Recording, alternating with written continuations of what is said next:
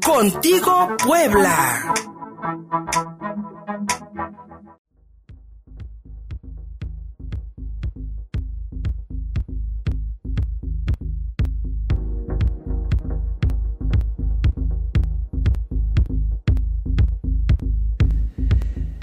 de la mañana con 22 minutos norte en esta ciudad de Puebla. Está haciendo muchísimo más frío, así que a cuidarse. Escuchaba a un muy conocido eh, comentarista de radio en esta ciudad que decía, estamos peor que cuando estábamos peor. Entonces, nadie como él para, para describirlo, así que cuídense, realmente cuídense, porque pues están a la orden del día los contagios por COVID-19 y como bien decíamos hace rato, esto de la vacuna, no nos va a tocar, ¿eh? No nos va a tocar hasta tal vez hasta un año o a menos que tenga usted dinero para comprarla. Tres aciertos y tres errores de la política económica 2020 con nuestro querido Michel Chaín y por qué no, vamos a echarnos un clavadito al 2021 para hacer alguna perspectiva de cómo puede pintar el desarrollo económico mexicano para el próximo año. Michel Chaín, como siempre, encantados de escucharte cada viernes. Buenos días. Nicolás Fernando, Autorio, ¿qué tal? Buenos días. Pues la verdad, Nicolás Fernando, yo pensaba más en un ejercicio de limón, porque determinar en un entorno tan caótico este, los tres aciertos y los tres errores es muy complicado. Sí. Yo pensaría, mi querido Fernando, a ver, este, tú cómo lo ves, y pensando nada más en este 2020, que es el año, eh, así que estamos, estamos suspiros de que acabe, yo pensaría que, eh, comenzando por las cosas buenas, lo lo mejorcito, digamos que lo más rescatable en el largo plazo, pues va a ser la, ratificación de la firma del TEMEC. Sí. Ahora, a partir de ahí, incluso la cosa nos empieza a complicar. Porque normalmente el presidente habla del tema de eh, la reforma del, trabajo, lo cual es muy bueno, porque en realidad es un tema mucho más del, del, 19. Este, pero bueno, se, lo damos por bueno. Este, y el otro, que sería el otro bueno, y ahorita ya, ya, ya me lo complica, tendría que haber sido el aumento salarial. Pero la diferencia, Luis Fernando, es que cuando se dio a principios de este año, este, fue en un entorno totalmente diferente al que tenemos ahorita, en el cual no teníamos una presión por la por el tema del desempleo y tampoco pensábamos que un aumento en la mano de obra pudiera hacer la, diferencia entre que una empresa estuviera abierta o no. Entonces, yo me voy a poner técnico Fernando, pero haciendo la distinción de manera muy, muy importante, que es el aumento al salario que se dio a principios de este año, no el que está discutiendo ahorita. El de este año, el, anunciado para el 2021, que un buen este eh, radio escucha de Contigo Puebla nos hacía la corrección que no era del 15, sino del 13% el aumento para el próximo 2021. Eh, em, prácticamente es como estar, em, vaya, como si uno tuviese toda la intención de ganar un poco más de dinero, pero no hay manera, mi estimado Michel, no hay economía, el negocio no está funcionando, no hay ganancias.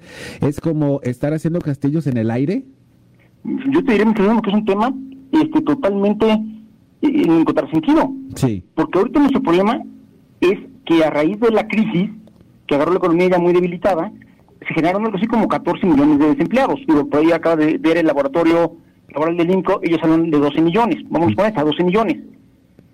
De los cuales, incluso faltan que se recuperen como dos y medio. Es decir, nada más han generado como 9 millones y medio de empleos. Sí. Y además de que hemos perdido, tenemos todavía dos millones y medio de mexicanos en el mismo laboral, de los empleos que se generaron, son empleos de mucha menos calidad, porque perdimos empleos formales y los que estamos ganando lo estamos ganando en la economía informal o en un tema de subocupación. Entonces, por un lado, si se aumenta el sueldo, el salario, pues digo, se van a beneficiar, pero los que tienen empleo, los que no se van a quedar como el chiste nomás mirando. Sí. Que esto ya está de suyo complicado. Y la otra es que una economía que no termina de recuperarse, el aumentarle tus costos a los empresarios que están literalmente este, arañando la cobija para seguir abiertos, pues para muchos va a significar cerrar. Y en ese sentido, pues el aumento al, salario, lejos de ayudarnos como sociedad, nos pudiera generar este un poco más de desempleo por esas empresas que cierren. Y el principal problema, Luis Fernando, es que se da la, la discusión en la Comisión Nacional de Salarios Mínimos, sin mayores elementos técnicos. No nos dieron los cálculos este, matemáticos de cuál es la, electricidad para saber si esto va a incidir en el cierre de empresas o no. Entonces, pues parecería que fue una decisión así de chuparse el dedo índice, levantarlo y ver para dónde se sopla el aire y decir para dónde y decir el personaje, digo, el porcentaje. Y ahí la verdad es que la primera respuesta que tuvo el sector empresarial era lo que no iba a prosperar, pero estuvo muy divertido. Porque cuando el gobierno les dice, vamos a aumentar el 15%, la respuesta de los empresarios fue, va, nosotros aumentamos el 10% y usted, señor gobierno, póngale el otro 5%. Y evidentemente el gobierno no le gustó. Michelle Chaín, cuando éramos scouts de niños y no teníamos brújula, nos mojábamos el dedo índice para saber para dónde venía el viento, ¿verdad? Este, ¿Quiere decir que el gobierno no tiene brújula? ¿Qué podemos esperar para el 2021? Sobre todo eh, eh, basándonos en, en, este anuncio del aumento al salario mínimo, porque la iniciativa privada insiste en que esta medida lo que va a provocar es el cierre de empresas. La brújula, el norte, que podríamos medio medio este estar este previendo eh, en estos momentos nos habla de un panorama mucho peor que el del 2020? ahí yo difiero porque yo creo que sí hay brújula y creo que sí hay este norte. El problema son dos. Uno, que no nos están compartiendo. Si donde hay cálculo y donde sí hay análisis, pues algo que con este gobierno se ha caracterizado por no tener y no ser muy transparente. en ese sentido, seguramente hay, hay decisiones que están bien calculadas pero nosotros como ciudadanía no nos estamos enterando. Y la otra, Fernando, es que es un rumbo muy claro. El problema es que no nos gusta. Y el rumbo es totalmente político, donde la economía es algo sacrificable. Y la economía, no hablo de los carros Slims y los este, cargas, no. La economía somos todos y normalmente son las clases medias las que más afectadas están siendo. Y la economía se está supeditando a la política y en la política yo veo un rumbo muy, muy claro, que es la concentración de poder por parte del presidente sacrificar el curso político, sacrificar incluso los bolsillos de los mexicanos por mantener al actual partido en el poder y sobre todo eh, el predominio del presidente es una, vaya, suena muy cruel, mi estimado Michel. Yo podría incluso decir un, crimen de lesa humanidad. Es, parte del, del sistema político. Sí. Porque mira, en México somos un país muy chistoso. Ajá. Somos una república federal donde no hay federalismo y donde igual sucedió en la época de Juárez, igual sucedió en la época de Porfirio este, Díaz, igual sucedió en la época del PRI hegemónico, lo que estamos haciendo es que el federalismo solo de mentira y que todas las decisiones se concentren en Palacio Nacional. Es decir, estamos volviendo a vivir esto que cíclicamente estamos viviendo, donde dice que somos federación, pero en realidad el poder lo concentramos.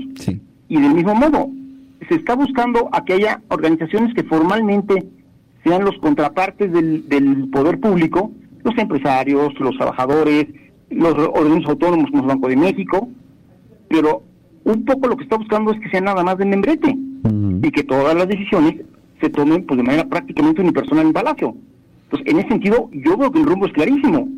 Insisto, el problema es que nosotros, todos los que nos quedamos fuera, no nos gusta, porque nosotros tenemos una economía mucho más liberal donde cada quien se haga cargo de su destino y en función de que le de que le talaches y tengas un poquito de suerte este, y sepas aprovechar las oportunidades, te vaya bien. No que, no que estemos este, a la voluntad de una sola persona que decida por 130 millones. Mi estimado Michel Chaín, lo, lo, que, lo quisimos hacer a la limón, pero terminamos volviéndole a, echar limón a la herida. ya no es necesario. especificamos, ah, ya no es necesario hablar de, de, los desaciertos, porque creo yo que los has, los has expuesto aquí durante. No, todo este... hay, hay un, tema, un tema que sí, si me permiten, me gustaría mucho Adelante. porque de verdad le, di mucha, una muy buena pensada eh, el día de ayer a cuál sería el principal desacierto, y la verdad, yo me regreso a dos. Dos que si yo creo que hubieran sido diferentes, a lo mejor nos estaríamos en jauja, pero estaríamos viendo con otros ojos al país. Uno es el tema de seguir ahondando en la crisis de confianza. Porque como solo he dicho, el, indicador más caliente de la economía mexicana es la inversión productiva. Y si la inversión productiva no se está dando, pues no es porque hayamos cambiado el país de lugar o hayamos cambiado los 130 millones de mexicanos. Somos los mismos que hemos sido los últimos 20 años, donde el resto del mundo veía a México con confianza e invertía. Entonces, esa es la parte que hemos descuidado y que nos está haciendo carísima. Luis Fernando, yo creo que fue un error fundamental en este país el haber minimizado tanto tiempo el tema de la pandemia. Y se minimizó desde el punto de vista de la atención sanitaria, ¿sí?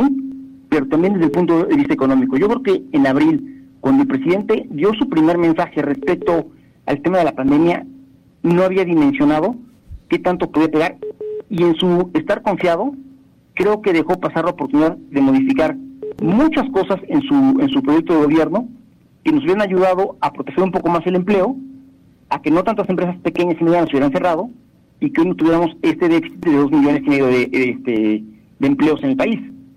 Y a salvar más de 200 mil vidas, mi estimado Michel y a, salvar más de 200 mil vidas, de acuerdo con las estimaciones no oficiales, por lo menos más de 100 mil oficiales, también para salvar vidas. Y las que vienen, porque de la economía depende que un país pueda vivir con dignidad, que la población pueda vivir con los satisfactores necesarios, y si no hay, y si hay, hay brújula, hay norte Nada más que como dices, no nos lo están compartiendo. Michelle, se nos acaba este 2020. Amigo, quiero agradecerte mucho que hayas compartido tus conocimientos aquí en los, en los micrófonos de Contigo Puebla. Te propongo que para el 2021, que se viene también muy difícil, aquí sigamos cada viernes pues dándole luz a los temas económicos y pues de lo personal, todas, todas mis felicitaciones, mi agradecimiento total y pues hace extensiva estas felicitaciones para toda tu familia. Muchísimas gracias, Michelle. Y no, al contrario, el agradecido soy yo. Es un placer tener la oportunidad de estar en tus micrófonos. Además, sabes que se les estima. digo, lo único que se extraña es estar más, más seguido en la, en la cabina. Esperemos que el próximo año sea un poco más amable en la parte, en la parte de salud, podamos darnos bien y de verdad a todo el auditorio mucha plenitud y mucha realización el próximo año. Aquí nos encontramos, Michelle Chain. Muchísimas gracias. Abrazos, cuídense. Gracias. 10.33, pausa y seguimos.